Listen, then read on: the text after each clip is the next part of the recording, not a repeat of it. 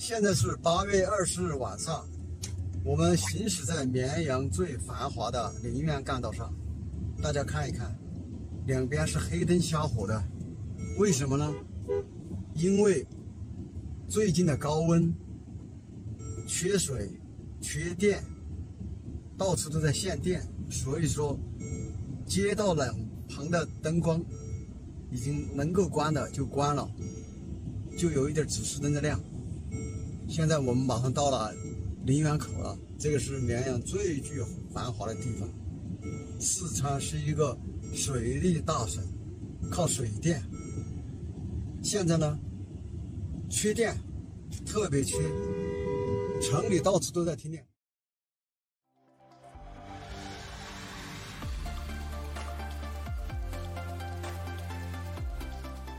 欢迎来到四零四档案馆，在这里，我们一起穿越中国数字高墙。二零二二年六月以来，中国多地连续出现高温干旱天气。据中国气候中心数据，此次高温天气已经持续超过三十天，影响人口超过九亿。更为糟糕的是，高温干旱导致川渝地区电力需求增加，水力发电减少，只能限电甚至停电。导致当地居民的生活更加困难。高温引发的山火破坏了大量植被，经过数天才被扑灭。这是近几年全球气候变暖、气候异常的一部分。今年北美、欧洲多地也饱受热浪侵袭的困扰，但极端气候的程度、持续时间和影响范围，中国今年夏天的天气都是最严重的。本期节目就让我们梳理一下环保这个主题如何在中国官方和舆论中演变的。这个曾经不受重视的话题是怎样逐渐取得民间和官方的关注，又怎样在新时代下成为了民族主义的新战场。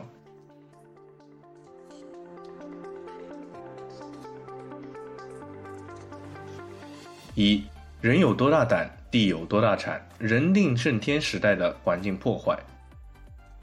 环境保护的意识，在一九四九年中共建立政权后，曾经长期处于空白的状态，尤其是在建立政权初期的各项政治运动和发展重工业的各项建设中，环境遭到了大量破坏。尤其是一九五八年到一九六一年的大跃进中，环境受到了尤为严重的破坏，大量钢铁和水库组织滥造引起的多起环境灾难。农业大幅减产引发的大饥荒，饿死上千万人；驻马店大跃进时期新建的水库，一九七五年的大溃坝，造成了数万人的死亡。与此同时，已有的环境保护规章制度受到了批判和否定。在管理混乱、污染控制措施缺位的情况下，工业三废放任自流，环境污染迅速加剧。文革期间，生态环境破坏继续加剧。由于植被破坏，五十年代后期至七十年代初期，中国水土流失严重。此时，中国的生态环境恶劣，已经到了生死存亡的关头。更糟糕的是，当时中国官方几乎没有环保意识。后来成为第一任环境保护局局长的曲格平回忆说：“大家都把环境问题当作是资本主义制度的产物。”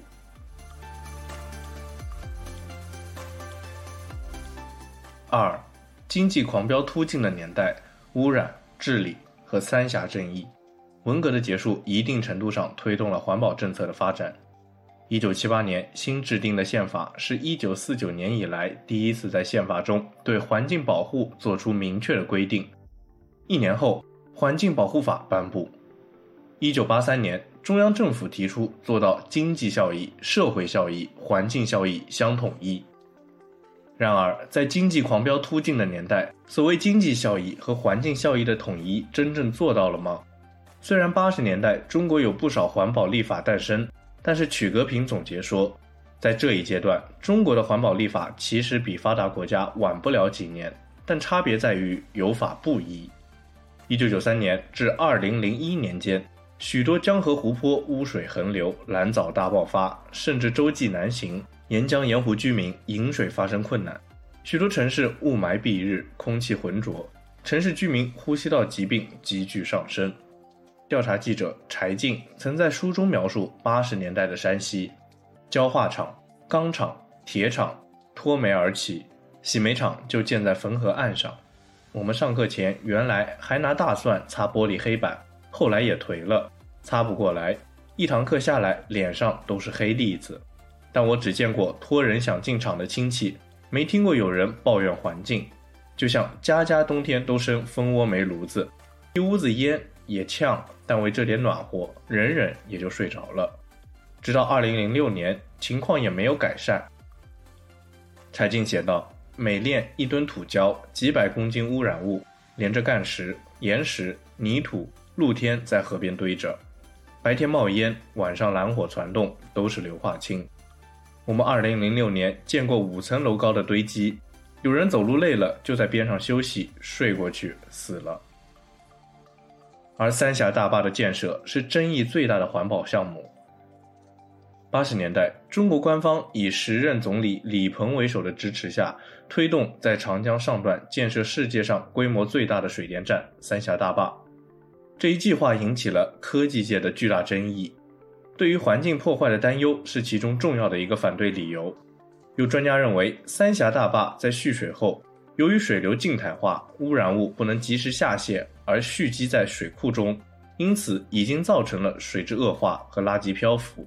并可能引发传染病，同时大批移民开垦荒地，也加剧了水体污染，并产生了水土流失的现象。水利专家黄万里对于这项工程的反对最为激烈，他多次投书表达反对，其中一条理由是三峡水库对于长江中下游防洪虽有帮助，但效果不大，蓄氢排浑的代价使得排洪工程加大，守堤防汛期加长。而所利用的电能大减，得不偿失。但他的意见并没有得到采纳。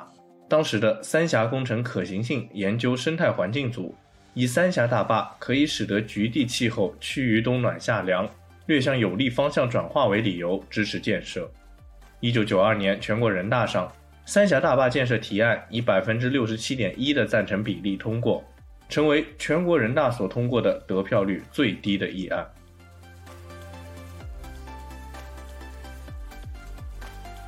三、雾霾反 PX 项目和环保运动的影响扩大。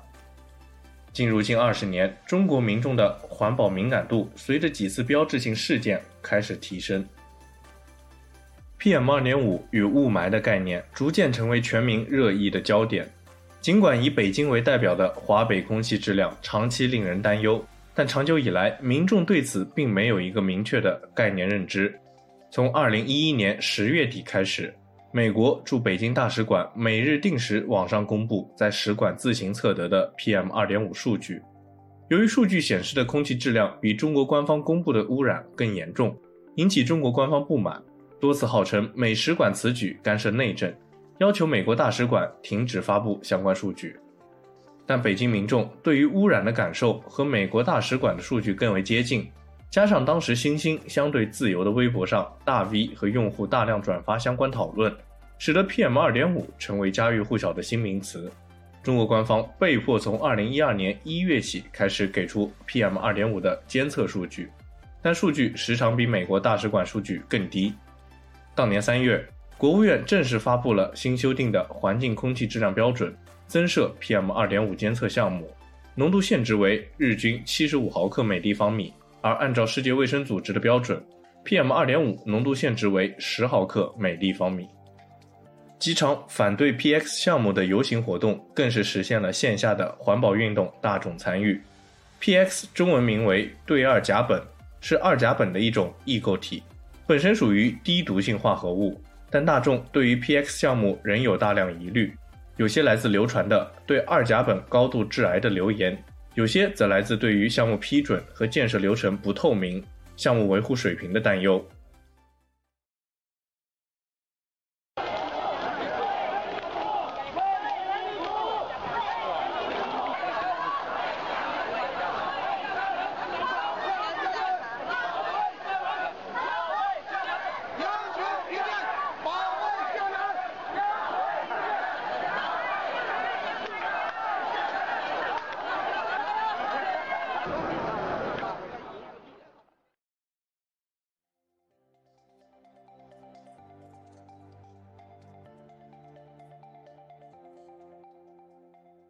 二零零七年，厦门爆发反对 PX 项目工厂的大规模游行，游行通过短信的方式组织，游行队伍高喊“保卫厦门”、“要求停建，不要缓建”等口号，领头者头戴一个防毒面具，要求政府终止新建化工厂的计划。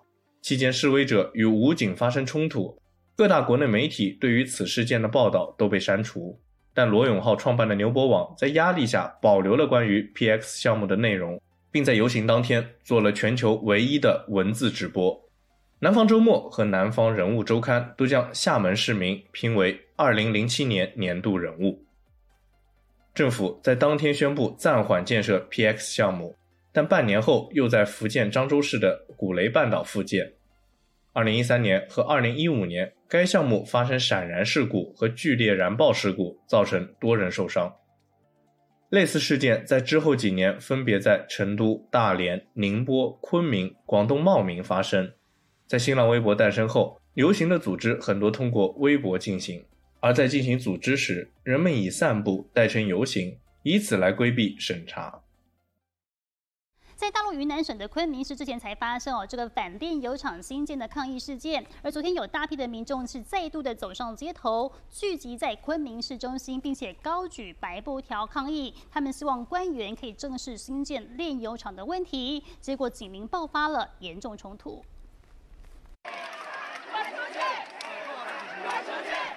高举白布条，群众激动的高喊口号，更大声的说出他们的诉求：要炼油厂滚出去。云南省昆明市十六号上午，数千名民众聚集在市中心的街头，集体抗议当地炼油厂的兴建。这是继四号的抗议事件后，群众二度走上街头，不满政府的强硬态度，连炼油厂的环评报告都不愿意公开。戴着口罩，妈妈们也走上街头，举起布条，为了孩子们的健康抗议。滚出去！广场上围满抗议群众，人数越来越多。当地政府不敢轻忽，出动大批公安戒备，双方气氛紧张，最后爆发严重冲突。据目击者表示，有抗议民众遭到逮捕。此举也让市民对于政府的处理态度更加不满。记者综合报道。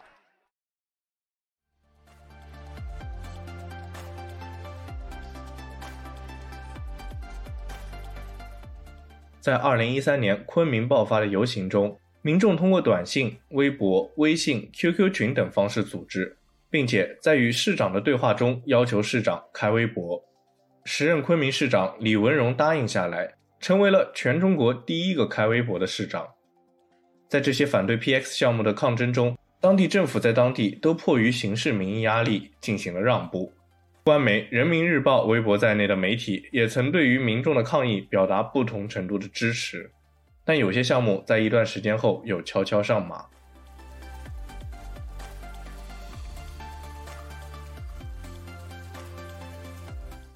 四，新时代下的环保，官方的绿水青山被晋升的环保组织和民族主义。二零一二年，习近平上台后，开始更加强调环保的重要性。二零一三年，习近平提出“绿水青山就是金山银山”，但几年间，北京的雾霾依然肆虐。特别是二零一五年末、二零一六年初的冬天，北京多次启动空气重污染红色预警。二零一六年，总理李克强向全国人大做报告时宣言，煤改气的地区将被强制禁煤取暖，导致大量村民冻伤。但北京的空气质量也将在几年内大幅改善。雾霾虽是官方承认的重大污染问题，但这不代表在习近平时代，民众可以随意批评大气污染。二零一五年，调查记者柴静发布纪录片《穹顶之下》，呼吁关注空气污染问题。纪录片在人民网和优酷网首发，引起轰动，几天时间突破两亿次播放量。在雾霾严重的时候，我们至少有一件事情可以做，就是保护好你自己。和你爱的人。当我在纸上画上这只小熊的时候，我会回忆起所有当我女儿生病，我担心会失去她的恐惧，和我想要保护她的所有愿望。我希望全天下的妈妈都不必有此感受。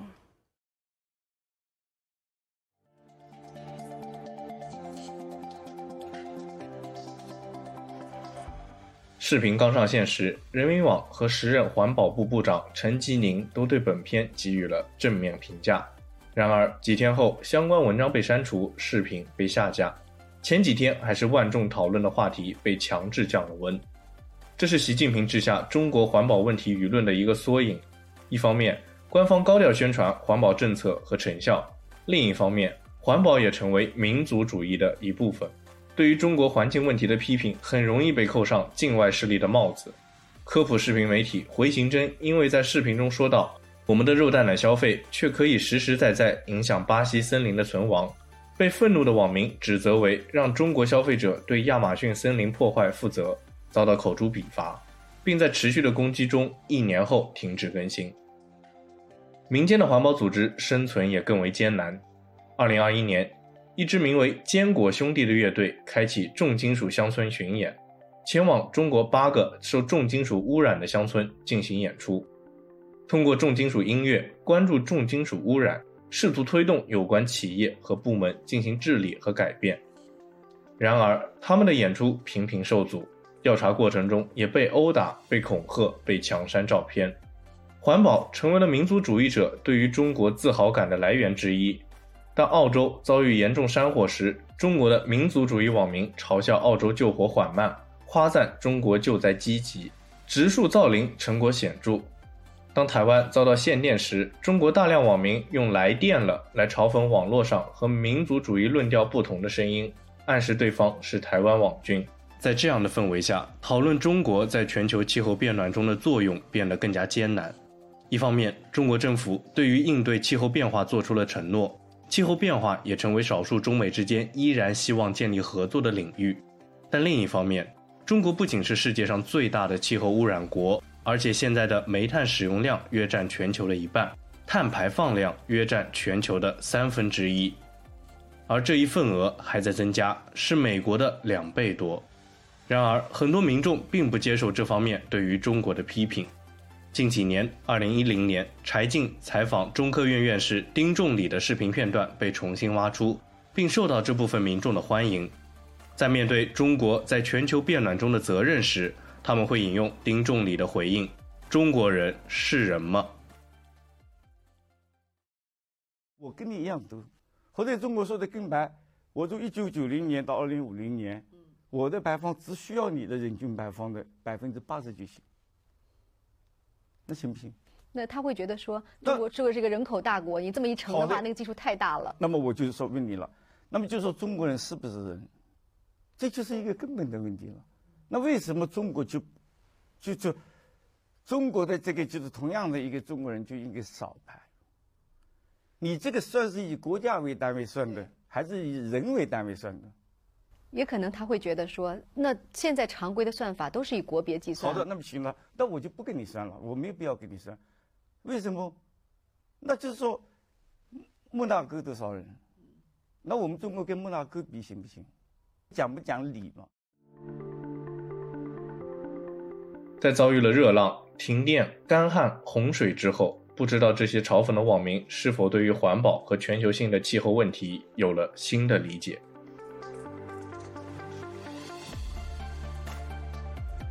中国数字时代 CCT 致力于记录和传播中文互联网上被审查的信息，以及人们与审查对抗的努力。